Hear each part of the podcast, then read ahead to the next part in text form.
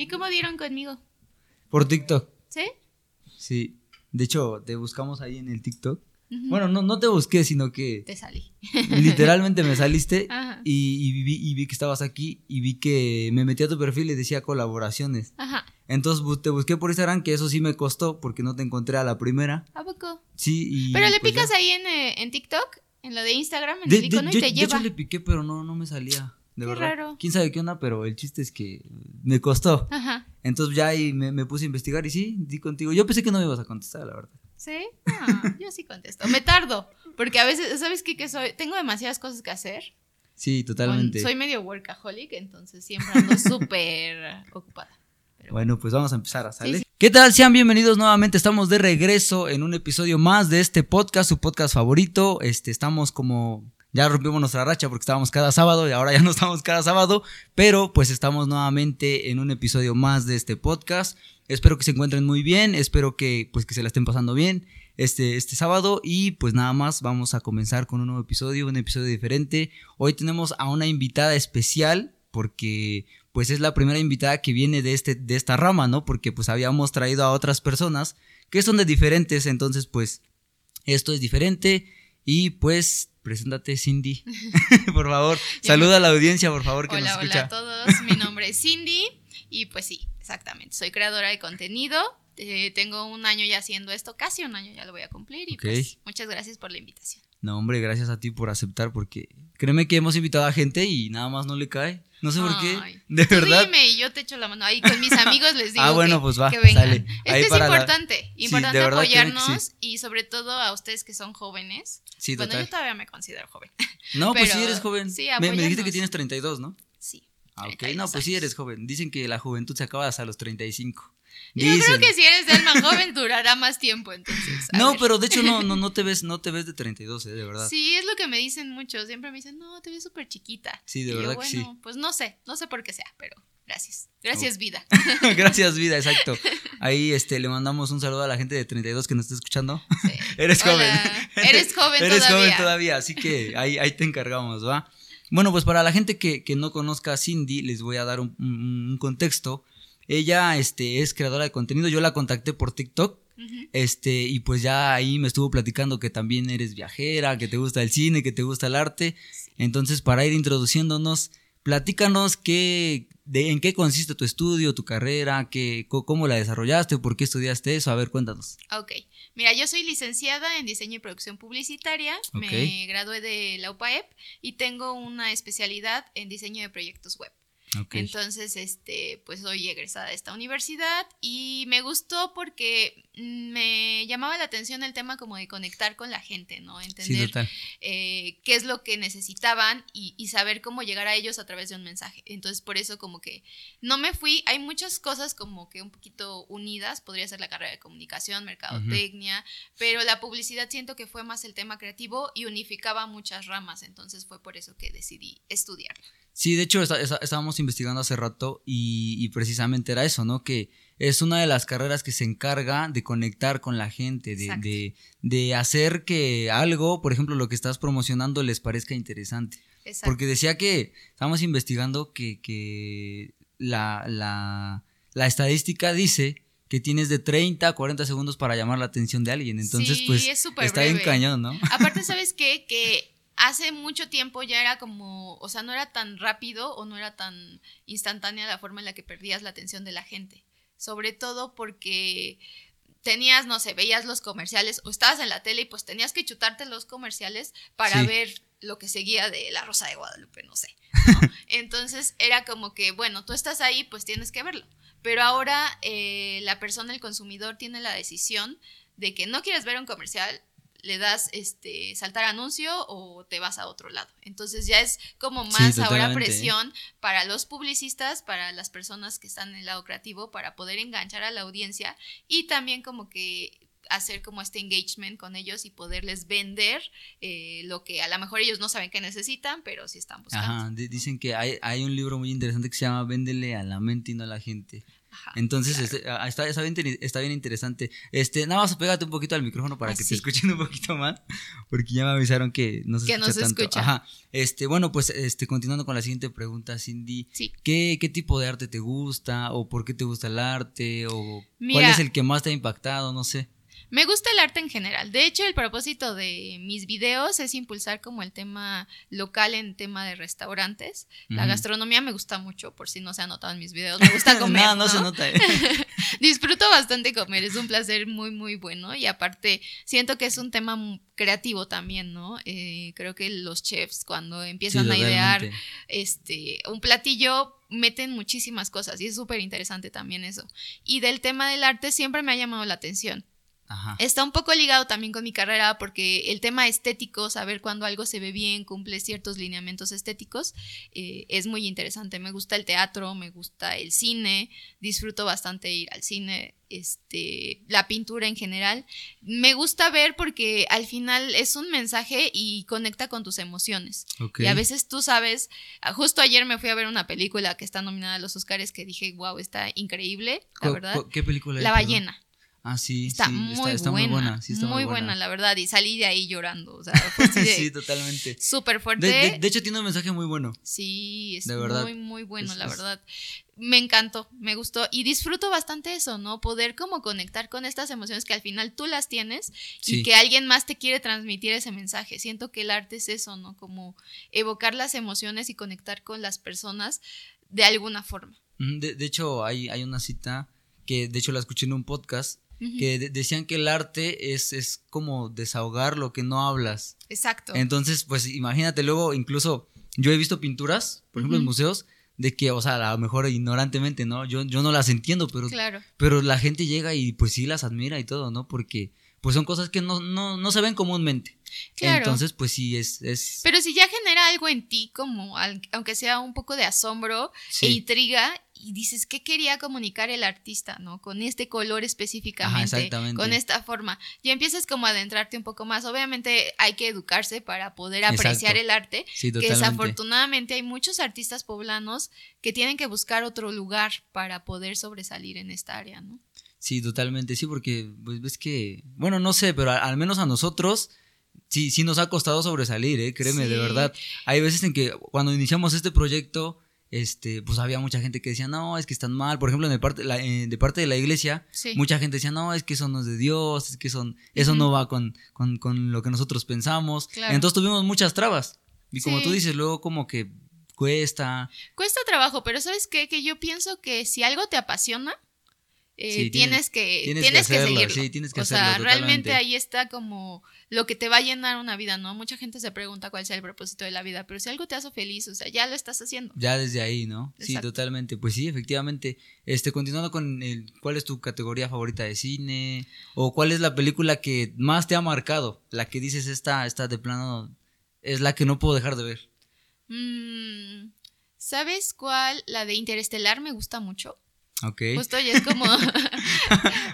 Sí, también. Ah, mira, muy bien. Es muy buena película. Aparte la disfruto y aparte eh, siempre intento con mi novio de que la vea completa porque eh, a veces hay películas muy largas. sí. Pero realmente dices, o sea, qué bueno que le invirtieron esas tres horas porque no lo podías contar en menos, ¿no? Es increíble. Esa y la de todo en todas partes al mismo tiempo ahorita es como mi, mi película tesorada, que espero que se lleve el Oscar, pero hay muy buenas películas, ¿no? Sí, totalmente. Entonces, esa me gustó demasiado, me, me encantó, no sé si ustedes ya la vieron. Yo ya vi la de Interestelar. Ajá. De todo en todas partes se la recomiendo bastante. Es muy buena. Justo ahorita está súper padre porque eh, las cadenas de cine, eh, como vienen ya los Óscares, están otra vez metiendo eh, en la cartelera las películas que están nominadas. Algunas de ellas, porque no siempre llega a todas las películas nominadas. Como es arte, a veces a la gente le cuesta sentarse tres horas y salen y dicen, no entendí, ¿no? y a veces no es necesario que entiendas, sino que conectes. Sí, totalmente. Sí, porque yo he conocido un buen de gente que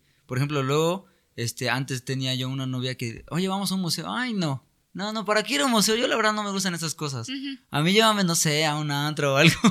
Entonces, pues como tú dices, tienes que conectarte, tienes que tener ese gusto, al menos a, a mi parecer, ¿verdad? Bueno, y aparte, a lo mejor no te gusta el museo, pero puedes explorar otro tipo de arte y entonces va a ser como lo que te llama la atención. Yo lo pongo como la analogía, por ejemplo, yo no, no disfruto hacer ejercicio. Es como de, así de, ay, no. O sea, pero sí haces. Y yo, no. Bueno, pero ahí hay una razón médica por la cual ya no hago, ¿no? Entonces no disfruto hacer ejercicio hasta que un día me, me inscribió mi novio a hacer CrossFit. Ok. Y me dijo, ya te lo pagué. Tú sabes si vas o no vas. Y yo, bueno, está bien. Y entonces empecé a ir y no disfrutaba yo hacer cierto tipo de ejercicios como ir al gimnasio, correr. Pero cuando llegué al CrossFit entendí que ese era como el ejercicio para mí. Me gustaba esa adrenalina, me gustaba ese, ese tema de competencia. Y es Sí. lo mismo con el arte. A lo mejor no te gusta eso, pero si empiezas a explorar un poquito por otras cosas, a lo mejor encuentras algo que sí te gusta. Sí, totalmente. Hay muchos tipos de arte. Eh. En, en extremo hay de pintura, de música, de, de todo lo que, Sí. literalmente de todo lo que quieras. Que si te puedo recomendar, te, te recomiendo que te des una vuelta en Puro Drama, que es una es un teatro que apoya a varias compañías de teatro aquí en Puebla y Ajá. tienen una cartelera también súper buena, hay mucho talento. Me, yo disfruto bastante, si te gusta, pues el tema de la comedia. Hay una... Sí, totalmente. La comedia es bueno, algo ahí dan cabaret, ¿no? Entonces te mueres de la risa con las obras y aparte no solamente es reírte, sino que lo hacen con un sentido social para llegar a un mensaje Exacto, un y mensaje. salgas y digas, oye, sí es cierto, me estoy riendo, pero así es la sociedad. Sí, totalmente, sí, sí, es como, es como el sarcasmo. que- Exacto.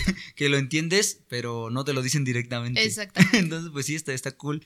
Este, ¿cómo fue que iniciaste a hacer videos? ¿Qué fue lo que te impulsó a estar en el TikTok? Sí, Porque mira, es difícil, es difícil. es, conectarse es con la gente. complicado, sobre todo porque yo, eh, como te platicaba, pues detrás de los micrófonos, yo siempre he estado del lado de tras de producción y en postproducción. Ajá. Yo me dedicaba a hacer este video social y comercial para una casa productora, ¿no? Entonces yo le sabía el tema de lo que había detrás, me encantaba estar detrás de una cámara, pero enfrente ya es algo muy Sí, diferente, es ¿no? diferente. A pesar de que ya sé lo que se tiene que hacer, es muy diferente. Entonces, este, todo empezó conmigo un día yendo a terapia, ¿no? Ok. Salud mental. Entonces estaba yo pasando un tema ahí complejo y dije, ay, voy a empezar a tomar terapia. Y salí de terapia y justo fue por esta época donde están las jacarandas. Sí, de hecho, creo que vi que subiste una, un TikTok, ¿no? Ah, de jacarandas, algo Pues así. ese fue el La historia, primero. sí, literalmente fue uno de los primeros. No sé si el primero. Fue el primero. Ok, bueno, pero sí vi que Exacto. la historia de las jacarandas, algo así Sí. contaste. Justo porque salí de terapia y vi los árboles de jacarandas. Y para mí es un árbol muy especial porque me recuerda mucho a mi niñez, porque justo mi abuelita tenía uno en su casa. Y ahí viví muchas cosas y me trae muchos recuerdos, ¿no? Aparte, me gusta mucho por la conexión, que es un árbol, por la historia como, como tal. Me gusta el árbol de cerezo, porque me gusta la cultura asiática. Entonces, este, el árbol de cerezo, como no pudo llegar a México, un, este, una persona propuso que se plantara un árbol que era la jacaranda. Entonces ahí está como la conexión. Total, eh, salí de terapia, me encantó ver las jacarandas, yo estaba como, como tranquila ese día que salí y dije, ay, voy a hacer un video de las jacarandas. Y entonces Ok. se veía tan bonito que empecé a grabar y ya me fui a mi casa, dije, ay, pues lo armo súper rápido y ya. Y entonces fue como un pasatiempo y como tipo una terapia para mí, Sí. que empezó a ser un poco más adictiva, ¿no? Dije, ay, me gustó. Y le fue muy bien. Entonces dije, ay, qué padre que lo ven, ¿no? Entonces, empecé con el segundo, el tercero, y siempre he sido una persona de recomendaciones de comida. Te digo, Sí, me encanta la comida. Yo se lo recomendaba a mis amigos o a mi círculo cercano, entonces cuando dije, bueno, pues voy a recomendarlo ahora al público, ¿no? Porque sé de muchos lugares y me gustaría que conocieran la propuesta. Sí, el apoyo local que hay, Exacto. ¿no? Sí, el apoyo Que local ese es que hay. como mi objetivo, generar una red de apoyo, ¿no? Cuando tú me escribiste y, y dije, pues sí, claro, o sea, si, yo- si nos cerramos a no apoyarnos, realmente no va a haber un cambio en la Sí, sociedad. totalmente, totalmente. Sí, de hecho, igual ahorita que, que, que estás, que estamos hablando del apoyo local, aquí, aquí alrededor de la colonia, pues hay panaderías, hay fonditas y cosas así. Entonces yo, yo le decía yo aquí a mi, a mi, a mi brother, que es el que me ayuda a grabar y todo, Sí, este, pues hay que hacer una sección en donde apoyemos a los Claro. negocios locales, ¿no? Porque no sé si viste que ahí sobre el avance, por donde está este el Metrobús, ajá. está Entonces, pues mucha gente va a comprar ahí y le Sí. digo, y pues pudiendo comprar a, a la verdulería de al lado a lo mejor. Claro, y es, o sea, es válido, tampoco es, eh, cerrémonos a eso, pero sí puedes apoyar a, sí, totalmente. a la persona que está al lado, en verdad. Eh, el tema, por ejemplo, de hablando de un poquito, pues no de religión, pero el tema en el budismo te dice que todos somos uno. Sí. Si tú me ayudas a mí, eh, te estás ayudando tú mismo, ¿no? Sí, totalmente. Entonces, si realmente contribuimos un poquito, va a haber una mejoría y vamos a entender que ayudar al prójimo no es realmente ayudar al otro, es ayudarnos. Exacto, es ayudarte a ti mismo porque este, ahorita que, que- que mencionaste eso de- del budismo, eh, hablando del cristianismo, dicen que lo que lo que vas a lo que tú siembras es lo que vas a cosechar. Exacto. Entonces, pues sí, es verdad, es, es cierto Y eso. se te regresa, ¿eh? Yo, Sí, yo creo en las energías Sí, y de el hecho. karma y si haces y obras bien, te va a ir bien. Ok, oh, muy bien. Este, a tu criterio, ¿crees que es difícil, por ejemplo, como tú lo decías hace rato, ¿no? Estar detrás de la cámara es una cosa y estar Sí. delante es otra. ¿Tú crees que cuesta más estar delante de la cámara? O sea, que te graben a ti, pues. Pues siento que solamente necesitas acostumbrarte. ¿No? Sí, ¿verdad? Como que le vas agarrando. Sí, le vas que- agarrando ya, o sea, me preguntas, ¿estás ¿no? nerviosa? Pues ya ahorita no, la primera vez sí estaba como de, ay, ¿cómo le hago? ¿Qué digo? ¿No? Pero ya es como que te vas sintiendo más cómodo. Sí, sí, de es hecho yo sí creo nos pasó a que nosotros la igual. experiencia, un poco. Sí, así nos pasó a nosotros igual cuando recién empezamos. Eh, no, la primera vez que empezamos nada que ver con todo esto. Sí, no. Fue algo totalmente y diferente. seguro van a llegar verdad. a muchísimas más cosas, solamente es cuestión, ustedes Sí, solitos es- van a ir viendo. Exacto, es cuestión, yo creo que siempre lo hemos platicado aquí yo, y- yo y mi, yo y mi brother, que es cuestión de tiempo nada más, cuestión de Claro. tiempo, cuestión de ir mejorando poco a poco Sí. y pues vas avanzando poco a poco. Sí, Pero sí, sí vas agarrando, vas agarrando ahí como que eh, la maña, digámoslo así. claro. Entonces, pues de- no, no, no, no se te hace difícil ya ahorita, nada. Pues o no te pones nerviosa o no has llegado a un criterio. cosas, ciertas cosas. Cuando grabo como videos, este, yo hablando directo a la cámara porque sé que ya no se puede editar, es cuando sí como que me pongo nerviosa. ¿Sabes qué? Ok. Que a veces hablo muy rápido. Suelo hablar demasiado. O sea, realmente ahí si me preguntan algo yo les cuento, pero mira, hasta detalle. Detalle de todo, todo. ¿no? Mínimo, hasta el Entonces- mínimo. Cuando empiezo y trato de armar como la idea, Ok. Eh, lo que eran tres renglones lo hice ya diez renglones y obviamente me puedo equivocar. Entonces que ahí una es- idea va conectando Sí. a otra y después me acordé de lo que me pasó allá. Exacto, exacto. Entonces, este, pues sí, solamente me pongo nerviosa con eso, pero lo demás, creo que ya me siento más cómoda. ¿Y Eso cómo sí. fue tu conexión con, con la gente de TikTok? Pues, o sea, que, sí te- que tú sientes que sí te aceptaron o como que te tiraban que mucho sí. hater.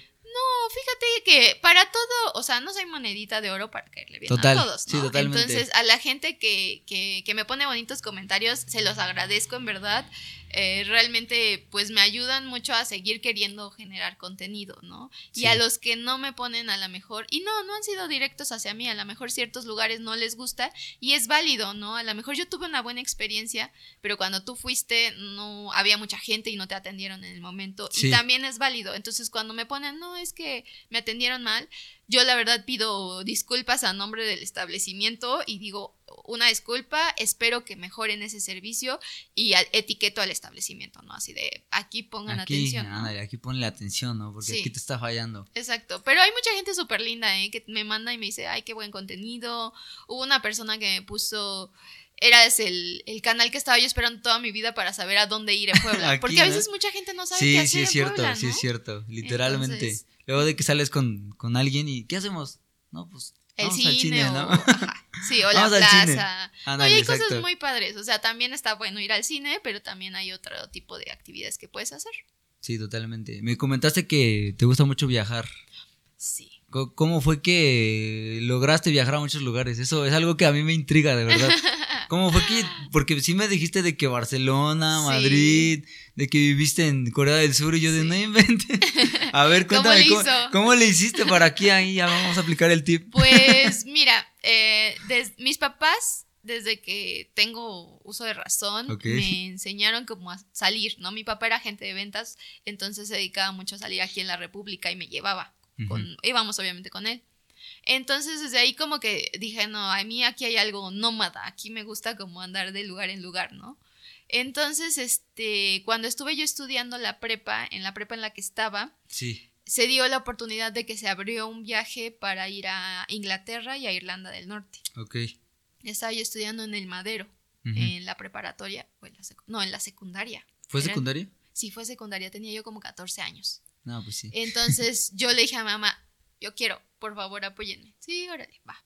Sí. Entonces, este, me fui a Inglaterra, fui ¿A los Irlanda, 14? A los 14 Ah, años. mira. Me fui a los 14 años, 15 días, con como 5 o 6 compañeros más, Ok. eh, que fue el viaje escolar.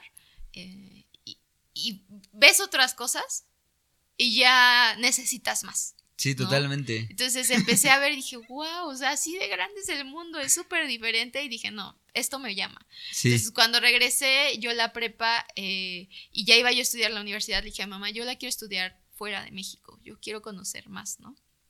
Mm, No me, no me dejaron en ese momento, sentía que era yo muy pequeña todavía como para irme, me quería yo ir a la Universidad de Palermo en Argentina, porque también Sí. tienen un tema creativo bastante interesante allá.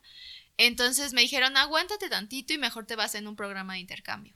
Y yo, bueno, está bien. Entonces estuve estudiando, estudié en la PAEP y afortunadamente siempre he sido pues muy estudiosa y dedicada en el, en el estudio y eso me permitió que la beca que yo tenía me la extendieran para el intercambio. Entonces eh, me postulé para la Universidad de Santiago de Compostela en España, eh, un semestre y un semestre en Corea del Sur. Sí, es lo, es lo que me dijiste que estuviste viviendo de que Sí. creo que cinco meses, algo así me dijiste, Sí, ¿no? Seis como meses. cinco o seis meses en Corea del ¿Y, Sur. y qué tal? ¿Cómo- ¿Cómo es, cómo es la vida allá? ¿Es rápida? ¿Es totalmente Bueno, obviamente es totalmente sí, es diferente. Muy diferente. ¿Cómo, cómo presentiste ese cambio? O sea, sí. Pues mira, la verdad es que cuando llegué a España am, fue un poco, pues fue muy similar, pero, o sea, realmente el idioma, pues sí hablaban castellano y las clases me las daban en gallego. También fue un logro porque le tuve que aprender al gallego, ¿no? Sí, totalmente. Entonces, este, allá no me sentí tan 100% cómoda porque sí viví temas de racismo, no me sentía... me ¿De sentía- verdad? Sí, en España sí, al menos en Galicia, porque es una, pues una comunidad más pequeña y tienen tema Galicia que se quiere independizar de España en su momento, Sí, sí, ¿no? sí. Eso me ayudó a, a poder viajar porque tenía yo el tema de, de la beca que me daba la universidad y yo ahorraba bastante dinero para poderme ir a viajar a lugares cercas, ¿no? Cerca de ahí. Entonces, pues de ahí vino que me fui a, a Portugal, a Lisboa, me fui a Egipto, me fui a recorrer varias partes Ajá, de es lo que España. dije que Egipto, ¿no? De que, Sí. y, qué tal, qué tal? Eh, Bueno, ¿qué visitaste de Egipto? Pues de Egipto fui al Cairo, hice un crucero en el Nilo y pues ahí en el crucero vas bajando a diferentes este, templos que tienen. Aparte es súper padre porque como yo tenía este, materias de historia del arte, Sí, eh, aquí en México te hablan sobre el bajo relieve y demás, ¿no? Y los tipos. Y lo ves en un libro. Sí. Pero ya cuando Sí, lo ves en tercera dimensión dices, wow. Sí, o sea, esto lo hicieron hace cuántos miles de años. No, no lo crees, ¿no? Sí, totalmente. Entonces, este, ahí tuve la oportunidad, aproveché, mis papás fueron a visitarme y seguíamos viajando. O sea, realmente mis papás también son alma viajera, entonces yo la sí. heredé. Y, y de allá. tienes hermanos, así Sí. que, que les gusta viajar también. Mi hermano no es tanto viajero, pero creo que yo, yo, yo le quité esa parte viajera. bueno, le gusta, él es jeepero. Ok. Entonces le gusta andar en jeep y le encanta cada qui- 15 días o cada fin de semana se va a jeepear que, que a la montaña, que a Chachalacas y por allá. Pero sí, Sí. es como más viajero de México, ¿no? Y yo sí soy de bien extremista, de no, ya me quiero ir a otro lado, no importa. Vámonos al otro lado del mundo. Llegué a Corea y te digo, me gusta mucho el tema este de Asia, entonces cuando llegué allá era un mundo muy muy diferente, Sí. Pero lo disfruté de- demasiado. O sea, por, por ejemplo, no, no, no batallaste en entender cosas o Pues así? es que como me metían en clases de pues de alumnos internacionales, yo hablaba inglés, hablo inglés. Ah, sí, de verdad. Sí. Entonces, este, pues era súper fácil comunicarse. Y pues me enseñaron palabras básicas, ya sabes, así como de cómo pedir tu taxi para ir a la universidad y pues así me comunicaba. Y cosillas Gracias. así. ¿Quieres un vasito de Entonces, ajá, si me regalan, sí. Sí. Se los acepto. Es que lo que pasa es que, según yo, está. ¿Qué, qué se está calentando el café? ¿El, el té? Ah, ajá. Ah, no sé. No importa. Lo que sea está bien. Porque te digo que hablo mucho. Como perico. como ya te habrás Es, algo que tenemos en común. Es algo que tenemos en común porque de los dos, cuando hacemos podcast los dos, yo soy, yo soy el que habla más. De que me la paso hablando y él nada más así en plan de que. Sí, yo soy, digamos que yo soy el Está bien moderador. porque, mira, hay un equilibrio entre que, igual con mi novio, o sea, yo hablo, pero así tendido, y él como es más calladito. ¿no? Entonces, Tú escucha, dile. todo escúchame. ok. Y ya. Ajá, continuando con lo que te estaba preguntando, este, ¿te costó, no te costó? No. ¿El inglés te ayudó mucho? Sí, el inglés me ayudó y traté de aprender algunas palabras y cosas. O sea, sí la entendía cosillas así y creo que me, me ayudó un poco, pero me sentía muy cómoda con la experiencia, la disfruté demasiado. Ok, pues muy bien. Este, ¿eres religiosa o algo? Este, ¿tienes fundamentos en alguna religión en específico? Mis padres son católicos. Ok. Yo no creo en la religión. ¿Tú? ¿Nada, en nada, absolutamente nada? No creo en la religión, creo en Dios. ¿Y, y Mm, qué, no qué- qué te profeso. lleva a no creer en la religión? Mm, demasiada hipocresía. Ok, y, y- y, pues, por ejemplo, hablando en, en el caso de nosotros que somos cristianos, eh, ¿alguna cosa que tengas en contra del cristianismo o No, algo? mira, yo respeto. Lo que tú creas, ah, yo lo respeto sin problema. Sí, Y no me meto y no te voy a tratar de convencer en algo que no, porque a mí me han educado de esa forma, ¿no? Mis papás son católicos, mi mamá muchos años me llevó a la iglesia sí. y yo creo que no es un tema de la religión, es un tema de cómo se ha distorsionado. ¿Crees que, crees que es ¿Cómo la ha distorsionado Eh, las bueno, pues sí, totalmente, porque por ejemplo, yo una vez, bueno, mm, seguido, me topo con críticas de que no, es que los, los cristianos son bien hipócritas y que es que la iglesia para qué voy, si nada más voy a perder el tiempo, me van a pedir dinero. Y bueno, al menos yo, o sea, Sí, yo, sí. Te, yo te lo digo, ¿no? Que, que estoy involucrado, digámoslo así, este, de una manera no completa, pero sí muy, muy, muy allegado. Pues no, o sea, yo lo vivo totalmente diferente. Mira, es que para todo, o sea, todos opinamos de la forma en la que hemos experimentado las cosas. Tus vivencias a lo mejor te han llevado a creer que esa es el, la forma correcta eh, y idónea para ti, ¿no? Yo incluso creo que la gente habla desde la ignorancia, la verdad. Mira, yo creo que hablan desde su contexto. Porque, por ejemplo, yo he conocido a gente que este, me dice, no, es que Dios no existe, o es que este, tal religión es, no, no es la buena, ¿no?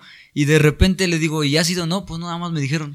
Claro, Entonces- también, o sea, no puedes decir si no has este. La mayoría de la No gente sabes. que me ha tocado sí es de que una vez este, aquí el, el pastor de la iglesia me decía que la ignorancia es atrevida y sí es cierto. Claro. Es cierto, totalmente. Yo creo que sí, o sea, tienes que conocer, o sea, te digo, yo, yo nací con un con una familia católica, entonces yo te hablo desde el tema catolicismo. Sí, totalmente. De cómo he visto, y hay gente, o sea, y no son todos. Perdón.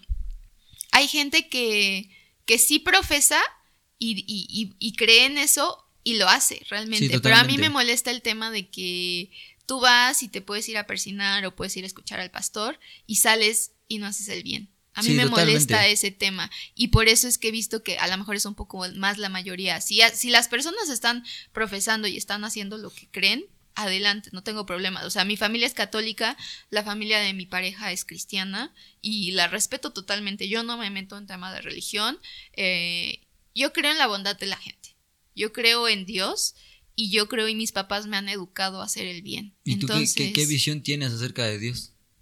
yo siento que es un ente superior, ¿no? Que ha puesto, nos ha puesto la- la- las herramientas y nosotros sabemos qué hacer con ellos. Y siempre he, he pensado que si obramos bien, y no solamente por el hecho del karma, porque mucha gente dice, ay, voy a hacer las cosas bien para que me vaya bien. No, hazlos bien para, para que, porque te nazca, ¿no? Porque te nace hacer el bien para los demás. Sí, de- Entonces, de, hecho, mucha gente, disculpa que te interrumpa, mucha Sí, sí. gente, este, hace eso, o sea, hace precisamente eso, ¿no? De que viene a la iglesia, es que yo quiero que Dios me dé un carro y vengo. Y es como de que, híjole, no, pues no. No, tampoco puedes esperar que Dios te lo dé todo. Sí, totalmente. También es, te está dando las herramientas. Es como esta anécdota o este cuentito que decían que había una persona, un náufrago en una isla, ¿no? Y pasa un avión Ajá. y le dice, te recojo. No, eh, estoy esperando a Dios. Estoy ¿no? esperando a que Dios me ayude. Ajá. Y pasan varias personas para tratarle de recoger y él no. Y así Sí. de Dios, te mandé muchas Ya cuando cosas. se muere, ya llega ya y qué hubo? no me mandaste. No, pues sí te mandé, te mandé que de que te rescataran y tú nada más no existe. Exacto, o sea, también es un, no podemos, este, pues dejar que todo lo resuelva Dios. O sea, Sí, yo entiendo totalmente. que sí tienes que creer, orar en, en, en lo que crees y esperar que vaya bien, pero también pones tu granito de arena. Sí, totalmente. Sí, hay mucha gente que tiene como que ese sueño dorado de que Dios baje y les Sí. dé todo lo que quieren y no, no es así, totalmente no es así. Y ahí va el tema de que te digo, no creo que sea el problema la religión, es el tema de cómo las personas lo hemos estado manipulando y la religión la han convertido a veces en un negocio, en un tema de control. Y a mí me, me molesta este tema de no preguntar.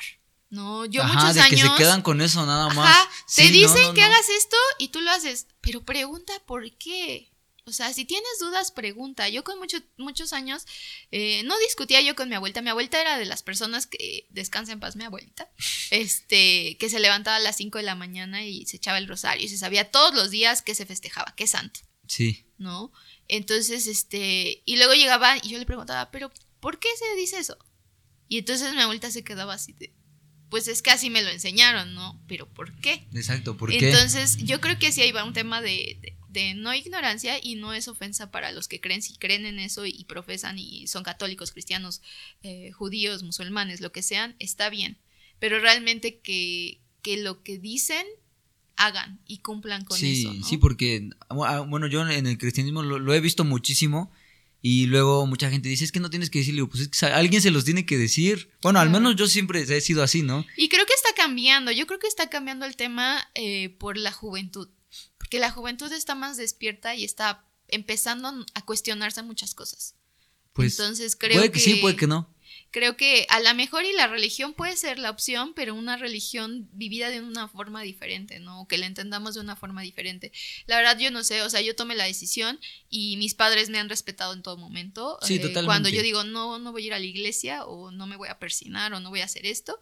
Y de la misma forma, cuando a mí me invitan a las congregaciones, soy muy respetuosa, veo qué hacen, porque tampoco estoy eh, negada a que lo que profesan los judíos, los budistas, los cristianos esté mal, porque pues todo cae en, en- lo mismo, ¿no? Hacer el bien.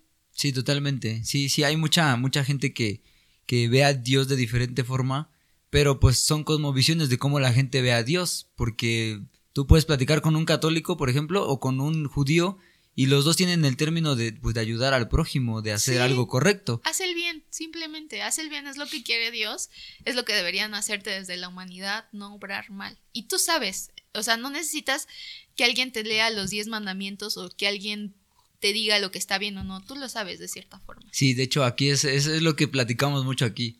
Entonces, que cuando viene la gente y, y- y están ahí dando pláticas o algo, yo siempre digo, es que tú mismo sabes, tú mismo sabes Claro. qué estás haciendo mal, tú mismo sabes en qué la has regado, tú mismo sabes si tienes que pedir perdón a alguien por, por haberlo lastimado o algo, y, y pues ya depende de ti si hacerlo, ¿no?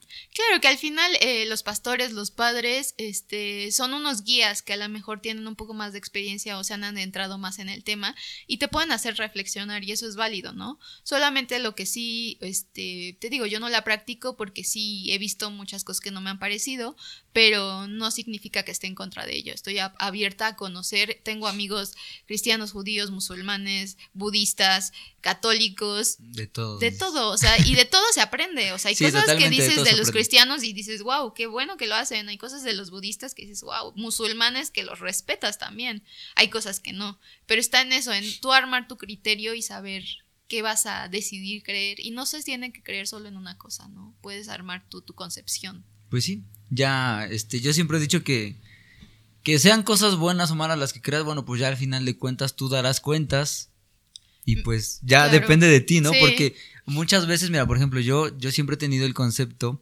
este, de, de que, pues aquí nosotros leemos la Biblia, ¿no? Sí, Y, y muchas veces, como tú lo dices, lo, lo interpreto como yo pienso, ¿no? Como yo pienso y como a mí me conviene, pues eso es lo que, lo que, lo que yo entiendo, ¿no? Y muchas veces, este, pues, pues hay que entender que no se hacen las cosas así, ¿no? A lo mejor, por ejemplo, yo, yo he, he vivido experiencias que me gustaría no haber vivido por hacer las cosas mal. Y mucha gente me dijo, no, no lo hagas.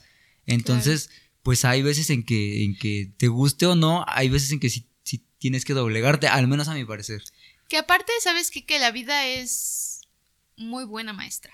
Sí, totalmente. Todo lo que totalmente. te pasa, te pasa por algo. Yo siempre he dicho eso, que, que a la gente que no cree o que, o que piensa que el consejo es malo, pues yo ahora sí que siempre digo, déjala que experimente Claro. y allá que se dé sus azotones y va a decir, tenía razón. Sí, mi mamá siempre ha dicho, cree en lo que quieras, pero cree en algo. Así mi mamá que siempre me ha apoyado y, y- y la quiero, la adoro mucho y siempre ha sido súper respetuosa, de la misma forma en la que yo soy respetuosa con lo que ella cree, ¿no? Entonces, este, sí, siempre me ha dicho eso y realmente pues sí, es como hacer lo que tú quieres y la vida, te digo, es la mejor maestra. O sea, te van a pasar cosas malas porque necesitas sacar un aprendizaje de eso.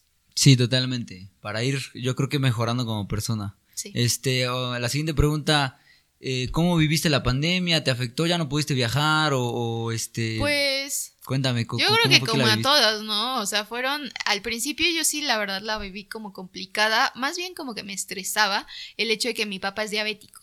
Ok. Entonces, este temor, ya sabes, de que te dé a ti, y le dé, bueno, más que a mí, que le dé a mi padre, ¿no? Sí. Y, pasar algún, un tema complicado, sí fue muy, pues, eh, me daba miedo, ¿no? Entonces, los primeros meses yo encerradita en mi casa, este, yo era la que salía al súper, yo le decía a mamá y a papá, ¿tú, ustedes quédense en, la casa, yo les hago todo y se los llevo. Ok.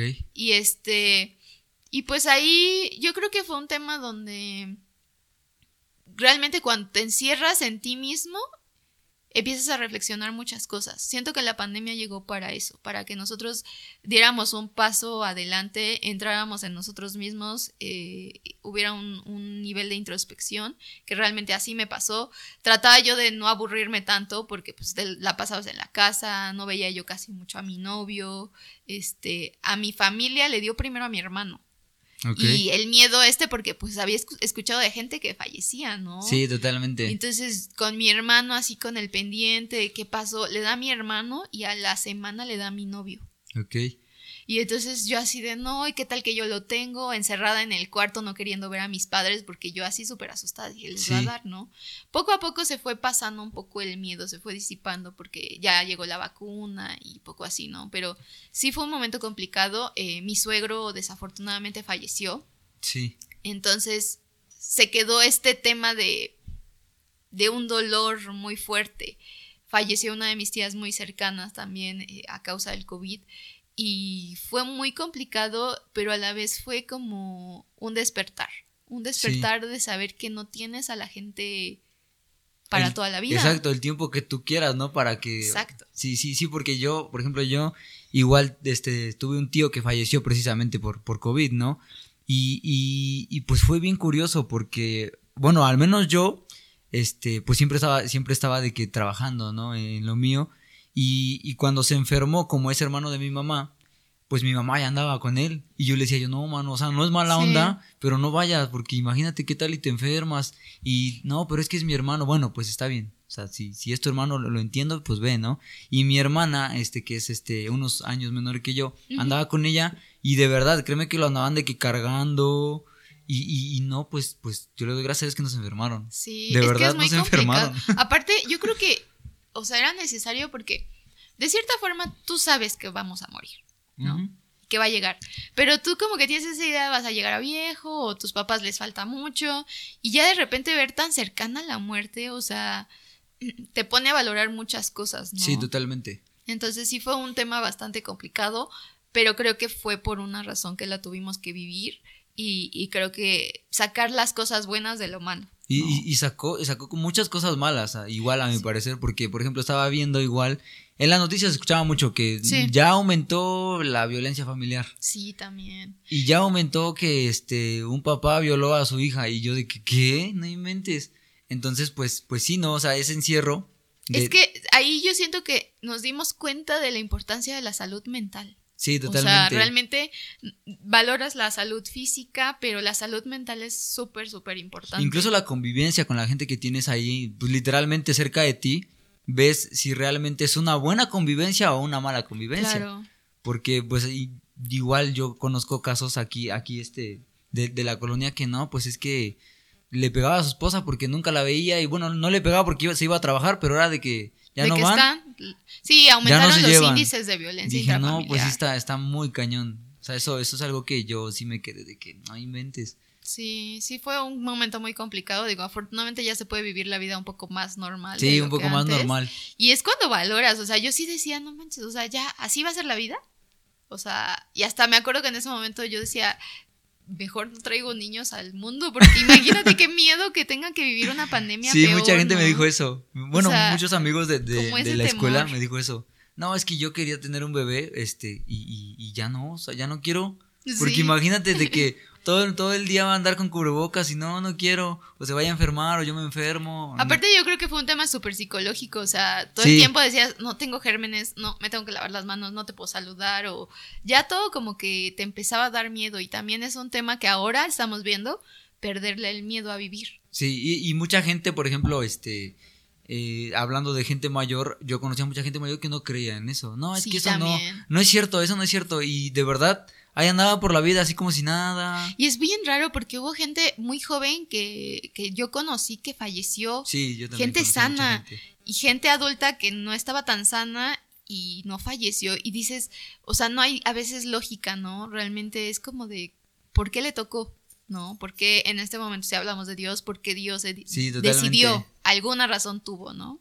Entonces, sí, es, es, es- fue un momento muy extraño, eh, pero creo que sí, aprender de, de ese, de, De- esa situación. Sí, de, de esa experiencia decía este aquí un, un- un congregante de la iglesia, ya cuando tengamos a nuestros nietos, vamos Les a poderles, vamos a poderles este, contar la historia de que vivimos una, sobrevivimos a una pandemia. Sobrevivimos. Sí, porque sí, de verdad estuvo muy, muy fuerte la pandemia. Bueno, al menos yo sí la viví. Sí, fuerte. complicada. Y no sé si al- en algún momento me dio porque sí me enfermé, pero no, la verdad nunca supe si.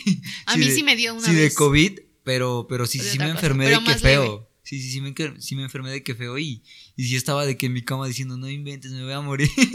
Sí, o sea, yo creo que ese temor realmente, sí, a todos, todos lo sentimos, todos la vimos cerca. A lo mejor, y no, pero, o sea, sí como que te llega el, el pensamiento de decir, ¿y si tengo COVID y si me llevan al hospital, y sí, sí estaba como que esa incertidumbre. Y sí, yo, yo conocía a mucha gente que no. De verdad andaba de aquí para allá. Sí. Iba y salía y no se ponía cubrebocas.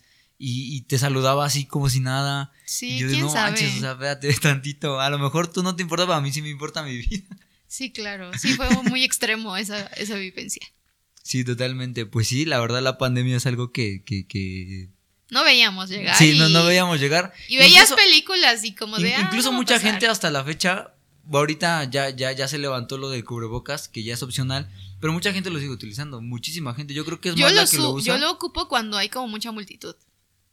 A veces, este. Me subo al bus. Disfruto a veces andar en bus. Ok. Entonces, este, sí me.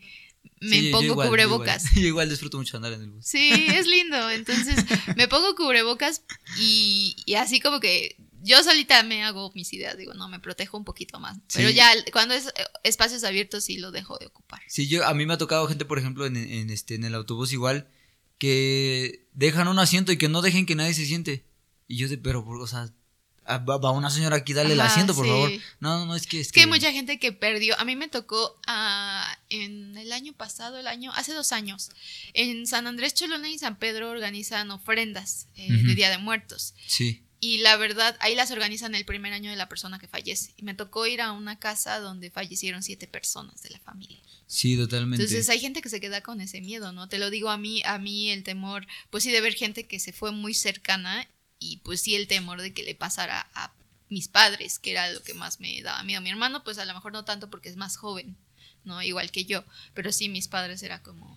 Sí, como sí, más. es cierto. Sí, sí, siempre como que eh, existía esa incertidumbre de, de, de, pues, o temor de perder a alguien más cercano Sí. todavía, ¿no? Pues sí, sí, totalmente.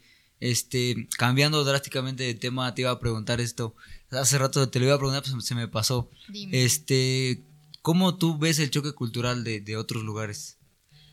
De otros lugares, este... O sea, si hay cosas de que llegas y dices, ahora, ¿por qué está haciendo eso? o ¿por qué Pues- comen esto aquí? Ah, en Corea se ve más, más este, grande la diferencia cultural porque, por ejemplo, allá no está tan bien visto el tema contacto físico, ni en parejas. Ok, o sea, O sea, sí, no, por es- ejemplo, no vas que- a ver como que se estén besando como aquí, ¿no? Es como mucho más respetuoso en tu casita, ¿no? O espacios. Entonces era como diferente.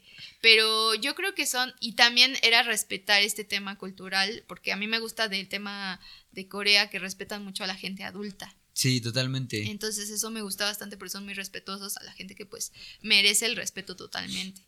Eh, yo creo que sería eso y el choque más grande yo creo que era lo avanzado que estaba Corea. O sea, yo me acuerdo que hace ya tiene 10 años que estaba yo allá y todo lo pagaba con mi celular. O sea, realmente era verdad. como iba yo al metro, este, ni siquiera como escanear código QR, ponías el celular y te Y con eso, ¿no? dinero. Ibas a- al Kmart o a los como tipo tiendas de autoservicio y pagabas con el celular. Entonces, eh, el bus también, todo con el celular, era como ya no, no, cargas con efectivo. Y llego acá y de repente dices, ay, todavía no llegamos a eso, 10 años después, todavía. Sí. O sea, es como realmente diferencias, ¿no? Y, y culturales. Me gusta mucho el tema de, de, que son muy. Ellos son muy correctos o tratan de ser muy correctos. Hace, Ajá, tienen, hace, tienen, la fama de ser muy disciplinados. Sí, pero también me tocaba ver que para ir a la biblioteca allá se estresan demasiado, que es, es un tema son muy estudiosos, pero a la, vez son, a la vez son de los países que tienen más altos índices de suicidio. Sí, sí Entonces totalmente. es complicado porque la gente, la familia les exige demasiado este, en tema de estudios y eso reprime mucho y pone un nivel muy alto de estrés en los jóvenes que terminan a veces quitándose la vida, ¿no? Sí. Entonces, este, yo veía que en las bibliotecas tenías que apartar tu lugar, o sea, ibas y hacías cita para ir a, a la biblioteca, en la biblioteca había camas, porque en temporada de exámenes ¿De te verdad? tenías que dedicar a estudiar y te dormías Sí. ahí en la biblioteca, o sea, sí es como de, ay, sí se lo toman muy en serio. ¿No te tocó dormir en alguna biblioteca a ti? No, la verdad es que cuando me fui, este, decidí poner pocas materias porque dije, yo quiero vivir como más el tema cultural, ¿no? Ok. Entonces, este, tampoco quiero ir a estresarme. Sí, Eh, no, totalmente no. Y pues ya había yo avanzado bastante en materias aquí en la universidad, entonces dije, hay unas dos o tres materias allá y pues lo demás. Entonces no me, no me tocó exigirme tanto en, en las, en las bibliotecas. ¿Y, y qué fue lo que más extraño se te hizo? O sea, lo que dices, no inventes esto, sí, en mi vida lo había visto y yo creo que no lo voy a ver en ningún otro lugar. Lo más extraño. Mm, yo creo que la comida. Ah, o las señoras. Las señoras cuando subes al metro. Señoras. las ayumas que, que les dicen así a las señoras. Cuando subes al metro y hay un espacio vacío, aventan la bolsa así. Para cachar el lugar. Y ya se sientan. Y yo así de, órale, con la señora su destreza y. Bueno, pues quién sabe, yo puntería. aquí, aquí también Yo no lo he visto aquí, pero- Yo, yo sí lo he visto Sí. aquí, sí. De que luego llegan, bueno, no las señoras, incluso hasta los chavos y, Y ya desde y gente no tan grande, de verdad, agarran su mochila y la avientan en un lugar. Ah, mira, pues eso, a mí me tocó verlo allá, no lo había yo visto acá. Allá también el tema de que se cuida demasiado la piel. Sí. Entonces, cuando hay sol, o sea, las ves a todos como súper tapaditas de la cara, las señoras con sus, con sus, este, pues sí, sus sombreritos también. ¿Y, y cómo es la, la, la juventud allá? ¿Es, ¿Es más reservada? ¿Es más sí, atrevida? yo creo que están como un poco reprimidos. ¿Crees que estén reprimidos? Sí, yo creo que sí, porque pues hay muchas cosas que no se ven bien para ellos, entonces tienen que controlarse. Y muchos, de hecho a mí me pasaba que yo no hablaba tanto con gente coreana porque les daba como pena, como que no están acostumbrados. Aquí es diferente, llega alguien extranjero y todos así de, ¿de dónde eres? ¿No? Y cuéntanos más. Y allá era como de, solamente los, los coreanos que habían ido a estudiar al extranjero y habían tenido esa experiencia, se atrevían a tener como este contacto. Yo creo que eran como personas un poco más tímidas, este, como en esa etapa que cuando eres joven realmente, pues aquí en México al Uf. menos en Latinoamérica yo Si creo te que... contara de los jóvenes que he conocido, no, hombre. Exacto. Una cosa bárbara. Este. Ya se me pasó lo que te iba a preguntar. Era algo pegado, pero ya se me, ya se me olvidó. Este. Ahorita que fue la marcha de. de- Del de- 8M. del 8M. ¿Eres este acercada a ese movimiento? ¿Lo Sí, fui a apoyas? marchar. Sí, de verdad. Sí, fui a marchar, Y- ya se me borraron las letras que me pusieron. Fue la primera marcha en la que he participado. Este, fui con una amiga justo eh, que me invitó una influencer. Este, me dijo, ay, vas a ir. Yo, pues no sé, porque por el trabajo y porque tenía yo una grabación ese día. Pero como que me, me animé y fui. Entonces, este, soy de las personas, sí fue bastante ca- calmada en, en el contingente que me tocó. Yo fui muy tranquila, fui con lo mío y pues sí exigiendo, sobre todo porque ustedes, bueno, ustedes no, no han vivido, pero a lo mejor gente cercana lo han visto con sus hermanas, eh, primas, su madre. Eh, es de a veces difícil el tema, ¿no? O, por ejemplo, me tocó que terminé la marcha, eh, empezamos del gallito y llegué a la fiscalía. Y Sí. yo dejé mi carro hasta la casi el Paseo Bravo, ¿no? Un poquito más, como la era la 13 creo poniente Sí. y la 5 Sur. Entonces, de la de la marcha para regresarme a mi carro, pues era bastante recorrido y ya era noche, ya eran como las siete y media y me cerraban el estacionamiento a las 8, entonces fue así de, no, pues ya me voy, Me llegué voy, a la ¿no? fiscalía, ahí nos vemos. Y regresarte se sintió, este, o sea, toda la marcha, sentirte acompañada de las mujeres, pero me regresé sola. Y aparte Sí. iba yo en short, porque tenía yo calor. Sí, hacía un buen de "Mucho calor, sí, ¿no?". totalmente. Entonces, e- el momento de que tú vas caminando en la calle y no te sientes segura porque notas las miradas, eh, notas los comentarios de los hombres. Entonces, es este tema de que yo creo que hay que, que luchar. Y me tocó escuchar varias historias ahí en la marcha de mujeres que que no han, que han vivido cuestiones difíciles. O sea, yo te hablo, justo el otro día ve- veía, veía un video de TikTok que a veces sabemos mujeres que vivimos en el privilegio, ¿no? Y sí yo me siento privilegiada porque yo no he sufrido eh, un abuso a lo mejor Sí, y no entiendo eso, no, no entiendo, pero sí empatizo con eso. Y, y no me imagino el dolor tan grande que deben de sentir las mujeres que pasan ese tema. No me han golpeado a mí, pero empatizo y siento que va a ser algo muy difícil. Y por eso es que me unía a, a este tema, porque hay muchas mujeres que aún así no se hace justicia y me tocó escuchar historias desgarradoras ese día y más con el sentimiento, o sea, que traían estas mujeres que la sentí obviamente como mi lucha, ¿no? Como que Sí. si a ti te está pasando, me está pasando a mí, ¿no? En, en, no en la misma medida, pero te estoy entendiendo y si puedo sumar de cierta forma, pues sí, adelante. entiendes el dolor de la gente, yo creo. Claro. Sí y he vivido esa incomodidad, he vivido ese acoso que vas en la calle y que a veces no sabes si ponerte una falda porque hace calor y simplemente porque tienes calor y te sientes cómoda. Algo que yo no vivía en Corea. ¿Por qué, O sea- por, por qué crees que se, se dé mucho eso? O sea, ¿por qué, por qué crees que se dé mucho lo del acoso? Yo creo que es un tema cultural, definitivamente. Te digo, en Corea yo no viví, o sea, yo andaba con short y con falda en época de calor y nunca ningún hombre me faltó al respeto. Sí, totalmente. Pero me acuerdo mucho cuando llegué aquí a México y se me ocurrió un día, este, le dije a mi papá, a mi papá y a mamá, le dije, voy a salir con unas amigas y me llevaba falda y mi hermano me detuvo y me dijo, ya no estás en Corea. sí, cámbiate". totalmente. Sí, y lo- es súper difícil. de ¿no? hecho, de hecho, ve, aquí, aquí, en, aquí en, en México, pues pasa en, en todo México. Em, yo, he- yo he hablado con, con, con chicas que, que apoyan al movimiento y de verdad, o sea, créeme que yo nunca tengo la intención de ofender a nadie porque, pues como tú lo dices, ¿no? A veces uno habla desde la ignorancia porque, pues a mí nunca me ha pasado, obviamente. Entonces, este, yo una vez yo me, me, me platicaban eso, ¿no? De que es que, este, pues ya no puedes salir vestida como, como tú quieras. Y yo le digo, o sea, sí, sí concuerdo totalmente con eso de que tú puedes vestirte como quieras. Digo, pero tienes que cuidarte, ¿no? O sea, al menos yo creo que, que como tú lo, como lo decía tu hermano, ¿no? Ya estás consciente que no estás en un lugar en donde, pues, pues Pero no desafortunadamente debería no. de ser así. Sí, totalmente, no debería O de ser así. pero Debería tienes ser que así tomar como, medidas. como tú como hombre puedes usar un short, yo como mujer debería de poder usar un short sin Sí, el totalmente. temor a que alguien me falte al respeto, ¿no? Yo, yo le decía a esta chica que era, a mi parecer, como que tema de educación. Porque Sí, claro. le digo yo, al menos a mí, Te yo- puedo ver a una chica con short o con falda o lo que traiga y no es como que ahí la ande mal mirando o vaya y le falta el respeto.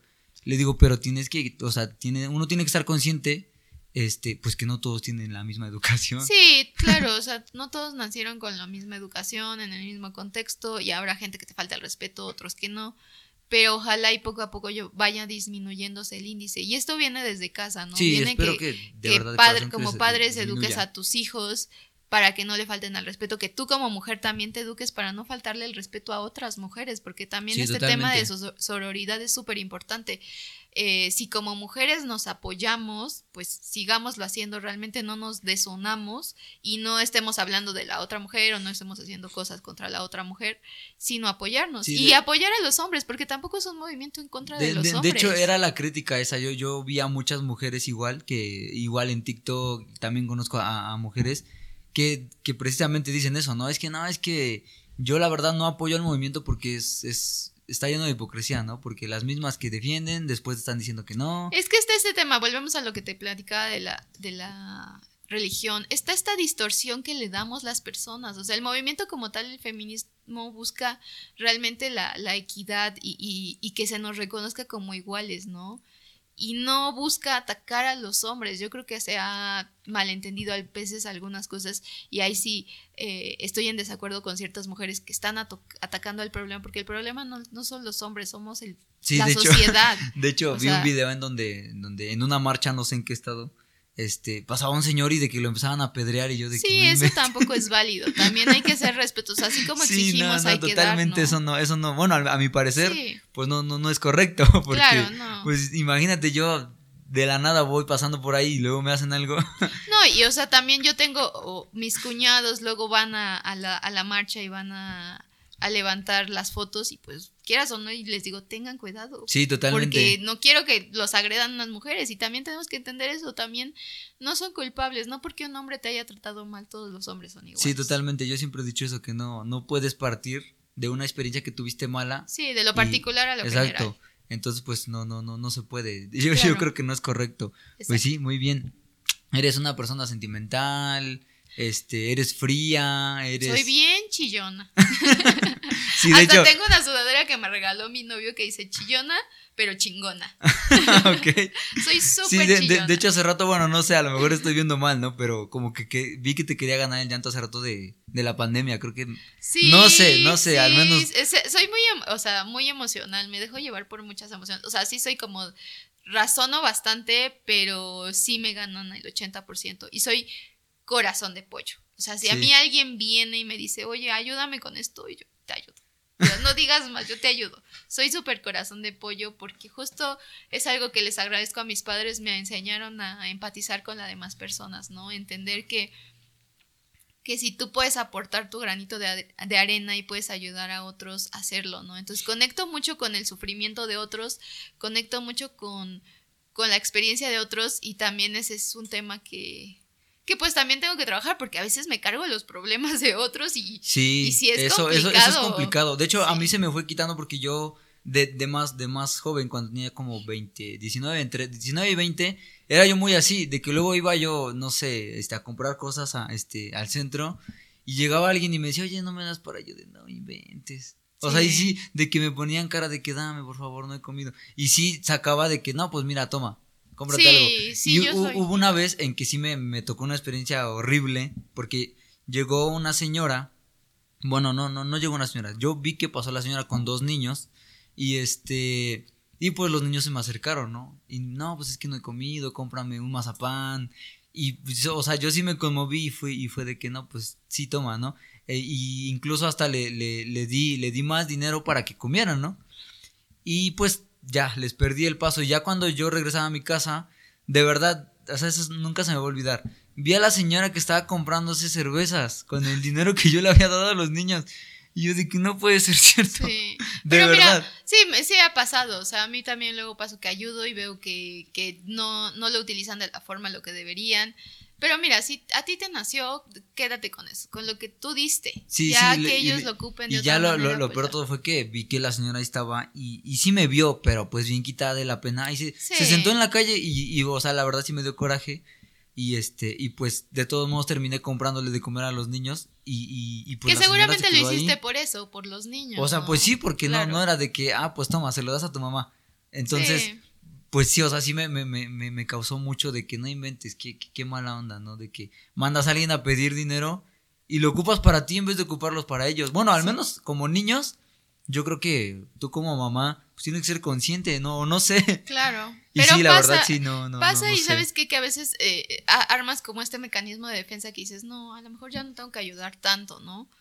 Pero a mí me decía una amiga que es psicóloga, este, que me dice, pero así a lo mejor eres tú, o sea, tú eres que tiene esta bondad de querer ayudar a la gente, ¿no? Y te nace de a ti y está bien. Ya lo que hagan ellos, pues ya, no puedes hacer nada más. Sí, totalmente. No tú quédate con lo que das. Sí, ¿no? se puede tener el control. Exacto. Este, la gente te reconoce cuando vas en la calle, o sea, por el contenido que haces no es como de que, ah, mira, mira la de los videos. o no, no es de que, oye, pues, regálame una foto. ya, ya me ha tocado experiencia así donde me piden fotos y sí, sí, me, me, reconocen. Todavía no es tanto, pero sí hay, hay experiencia. Es raro, pero pues bueno, yo respondo de la misma forma, ¿no? Como muy agradecida y... ¿Te han pedido fotos de que, oye, regálame una foto acá? Sí, sí, me han pedido fotos. Sí, apenas empecé y me acuerdo que fui con mis cuñados y se estaban riendo. Me dice, ah, ya te pidieron una foto. yo así, Ah, es famosa. Ay, qué pena. sí, de, hecho a nosotros igual nos ha pasado. Incluso el crecimiento que tuvimos en TikTok fue una cosa, créeme que brutal, porque fue, de verdad, créeme que fue en menos de 15 días de que wow. subimos un video y este, y pues yo la verdad era de que, pues X, ¿no? Yo de verdad al TikTok yo no, yo no le prestaba ni, ni la más mínima atención. Entonces, pues decido subir, decido subir un video Y, y, resulta que eso fue en la, eh, como a las nueve de la noche, yo creo. Al otro día ya tenía de que un millón de vistas. Wow. De verdad, y, y pues tenía yo, de verdad, en mi TikTok era lamentable. Tenía yo de que 90 seguidores. y al otro día de que 14 mil, y después 15 mil, y así subía yo creo que como dos mil seguidores todos los días. Sí, es la bondad de TikTok. Y yo dije, no, no puede ser, no puede ser esto. Y, y, ya fue, fui subiendo hasta que, bueno, pues ahorita la verdad, yo me meto al TikTok y sigue subiendo, sigue subiendo, 120, 130, y yo digo, no inventes, no puede ser. Y sí, o sea, a partir de eso, a, a los lugares que hemos ido a grabar, oye, son, son, los del TikTok, regálenme una foto, o incluso aquí a mi, a mi amigo, no, pues fírmame mi, mi, mi suéter. ¿En serio? Ahorita me firman algo y me toman una foto, me tomo una foto con ustedes. Incluso un niño nos regaló unos chetos. Dice, mira, toma, te regalo estos chetos. Dice, porque yo te vi en unos videos. Ay, qué bello. Sí, de verdad. Y yo Se siente bonito. que no inventes. Y obviamente la gente que nos conoce, no, pues mira, ya ni quieren hablar de que son famosos.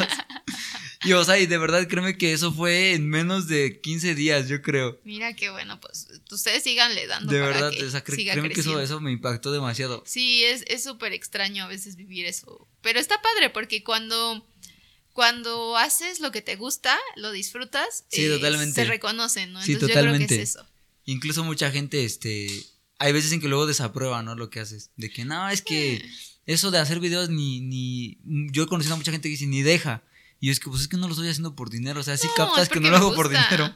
Exacto, es porque me gusta. Incluso, al menos aquí cuando nació el podcast, fue literalmente en una plática así bien X de que, no, pues deberíamos hacer un podcast, no, pues sí es cierto. Y sí, se dio y fue avanzando hasta que llegó de verdad a, a niveles en donde mucha gente nos comentaba de que yo te veo desde Colombia. Ay, qué padre. Y, sí, o sea, es algo que, que, que pues va creciendo y lo hacemos porque nos gusta, ¿no? Porque... Eso es suficiente. sí, totalmente, eso es... Y se va a ver, o sea, se va a ver reflejado y seguramente es lo que...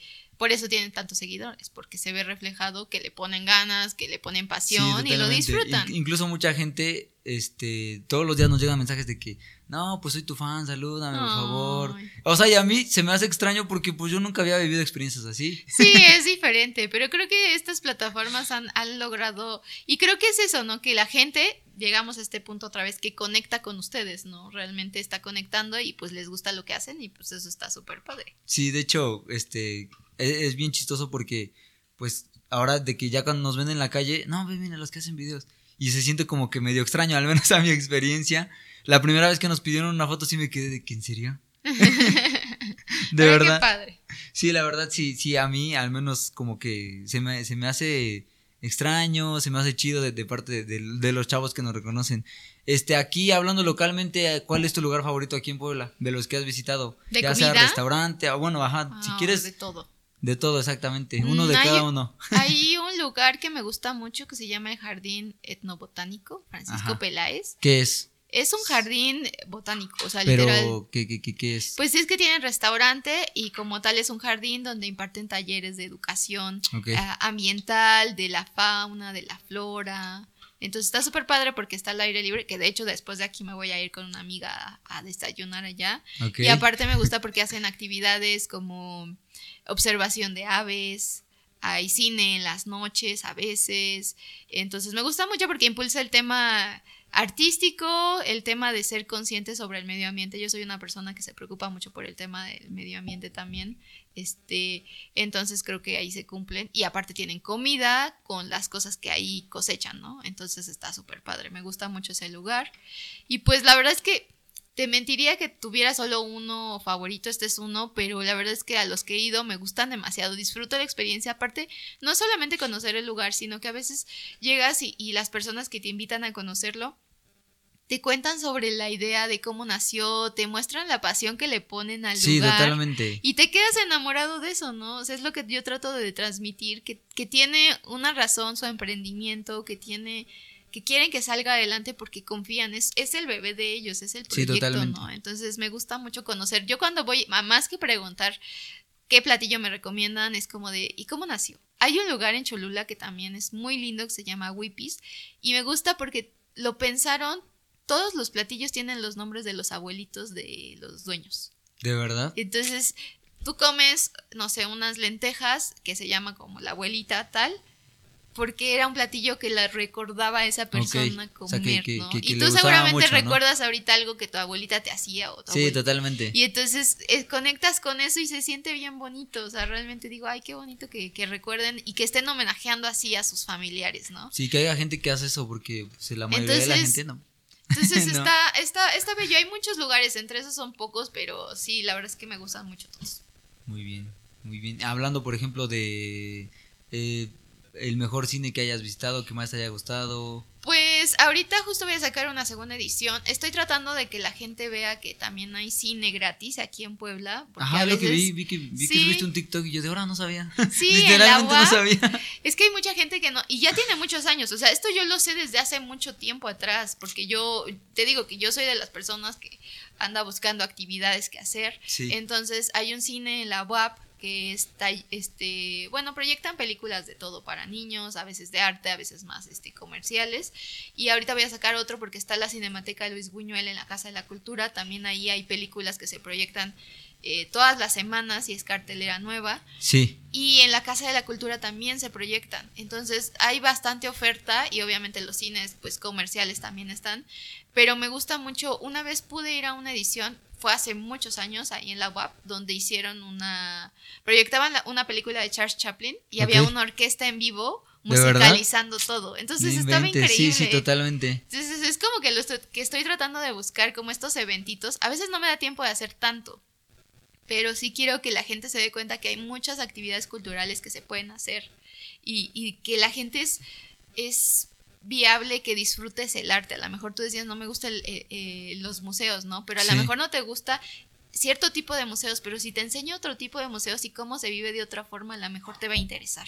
De hecho, hay un, hay un, un mural que es, bueno, son grafitis, que es un mural, este, está en, en la calle 9 Norte, este, es, es de la pandemia, no sé si lo has visto alguna vez. No, no lo he visto. Eh, hay, hay de que, de que está pintado gente con cubrebocas en el hospital, hay este, eh, hay una calavera, hay un niño llorando por su mamá, yo dije, no inventes. Sí, sí, está, está muy, muy bonito ese mural. Sí, es que hay cosas. eh, Por ejemplo, no sabías que hay un colectivo que se llama Colectivo Tomate que se encarga de como que llegar a ciertas comunidades o ciertos barrios en diferentes lugares de la República para tratar de impulsar el tema artístico y conectar con la comunidad y hacer como una conexión entre ellos, ¿no? Unidad. Sí.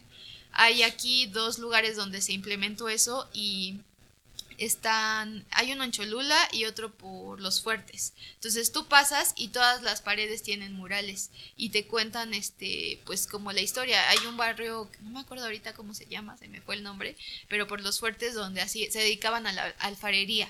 Sí. Entonces hay varios murales que, que tratan de proyectar ese tema, ¿no? Como la historia y hacer como esa, esa Sí, conexión de, del de- de tejido hecho, de hecho, eso de, de este, del, de lo que me dice lo, lo vi en tu TikTok. Sí, ah, mira, mira. Sí, sí, lo vi. Entonces quiero que la gente vea que hay Sí, sí, mucho, porque sí, que el arte está al alcance de todos, solamente hay que pues a veces darnos cuenta, ¿no? Y, y aprovechar lo que tenemos. Hablando de, de tu comida favorita, ¿cuál es tu comida favorita?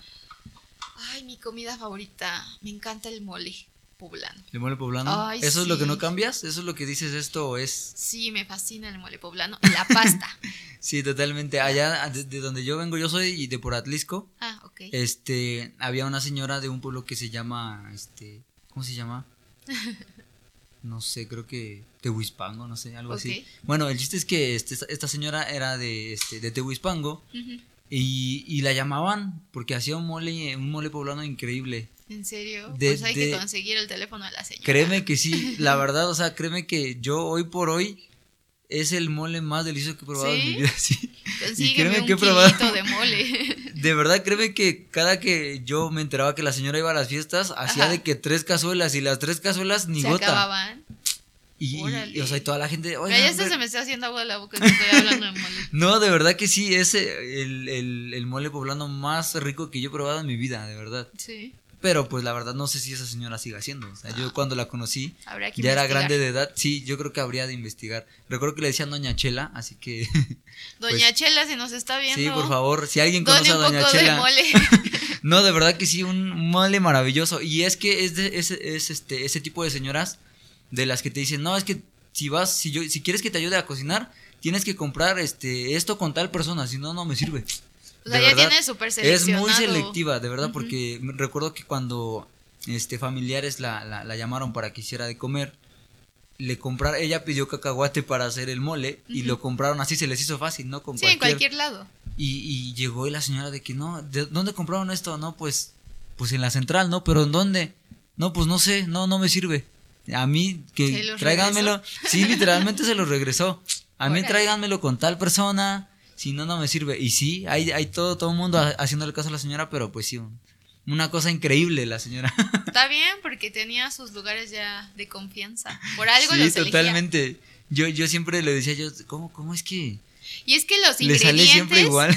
los ingredientes son, son muy este, importantes para el resultado. Por ejemplo, hay un lugar en Cholula, te platico, que se llama El Recaudo, donde ellos eh, compran solamente eh, productos de productores locales que están 5 kilómetros a la redonda. Entonces le compran, no sé, que el jitomate al Señor Jesús, pero que está cultivando ahí, está a 5 kilómetros a la redonda. Entonces está padre porque apoyan al, consumo local y le compran a la gente que a lo mejor son, son más orgánicos, son más saludables, están libres de más cositas y así. Entonces está padre como armar otra vez este tema. A mí me gusta porque hay muchas cosas que no sabemos, a veces tienen detrás los restaurantes. Sí, totalmente. Y todos están tratando de, impulsar, ¿no? A, la sociedad. Sí, incluso este, mis papás siempre trabajaron en, en el mercado de Hidalgo. Ahí a las 5 de la mañana llegan todas las señoras de todos los pueblos ahí a ponerse sus sus este sus puestecitos y créeme que traen cosas bien bien bien fresquecitas de que cilantro, de que papa, de que limón. Sí, pues es que ya eso es este otra cosa súper diferente. Sí, totalmente. Realmente pues sí, está muy bien. Los, los ingredientes se hacen la diferencia. Muy bien. Este, algo más que quieras agregar, algún saludo que quieras mandar, este, pues algo que quieras preguntar creo que, creo que todo, digo, ahí, ojalá ahí me sigan en redes sociales y si tienen alguna recomendación, alguna opinión, se tomará en cuenta también. Y pues no, saludos a, mi familia, a, mi cuñado que cumple hoy años mañana. Felicidades. y este, y pues ya, a todos los que me siguen les agradezco mucho de todo corazón que, que me sigan. Y, Síganla, por favor. Ahí de todos modos te vamos, con nuestra audiencia te vamos a que, que la sigan, por favor, porque Tienes, tienes muy buenos videos. A, mi parecer, digo que antes de invitarte, obviamente vi muchos de tus TikToks. Este, ¿tú, ¿Tú eres la que edita todo eso? Sí. ¿Sí? Sí, sí, yo soy la que edito, levanto. Eh, mis cuñados y mis amigos a los que voy invitando también me echan la mano levantando, porque pues no me puedo grabar solita. O sí puedo grabarme, pero prefiero tomas más abiertas. Es, más complicado, ¿no? Es un poquito más complicado. Aparte, como te digo, tengo este, este background de, de edición, ya sé qué tomas quiero. Ah, entonces, totalmente. Eh, entonces ya le digo, necesito que hagas esto, que te muevas así, que me hagas así, ¿no? Entonces, este, sí, agradecerles también a todos mis amigos que siempre me echan la mano, que, que siempre están, tú síguele dando y así. Y pues sí, que me, que me sigan y que sigan también a muchos foodies que hay que también hacen muy buen contenido y pues que que apoyen sobre todo al, al, al, emprendimiento local, a los artistas locales. Por favor. Sí, consumamos y apoyemos al talento que hay también de jóvenes como ustedes, porque creo que vale la pena apostar por la gente joven también. Sí, bueno, pues sí, e, efectivamente hay, de todos modos ahí vamos a dejar sus redes sociales para que la sigan en todos lados.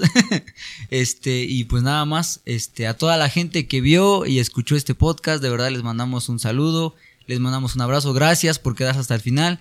Y pues sin más que decir, nos vemos en el próximo episodio. Sobres.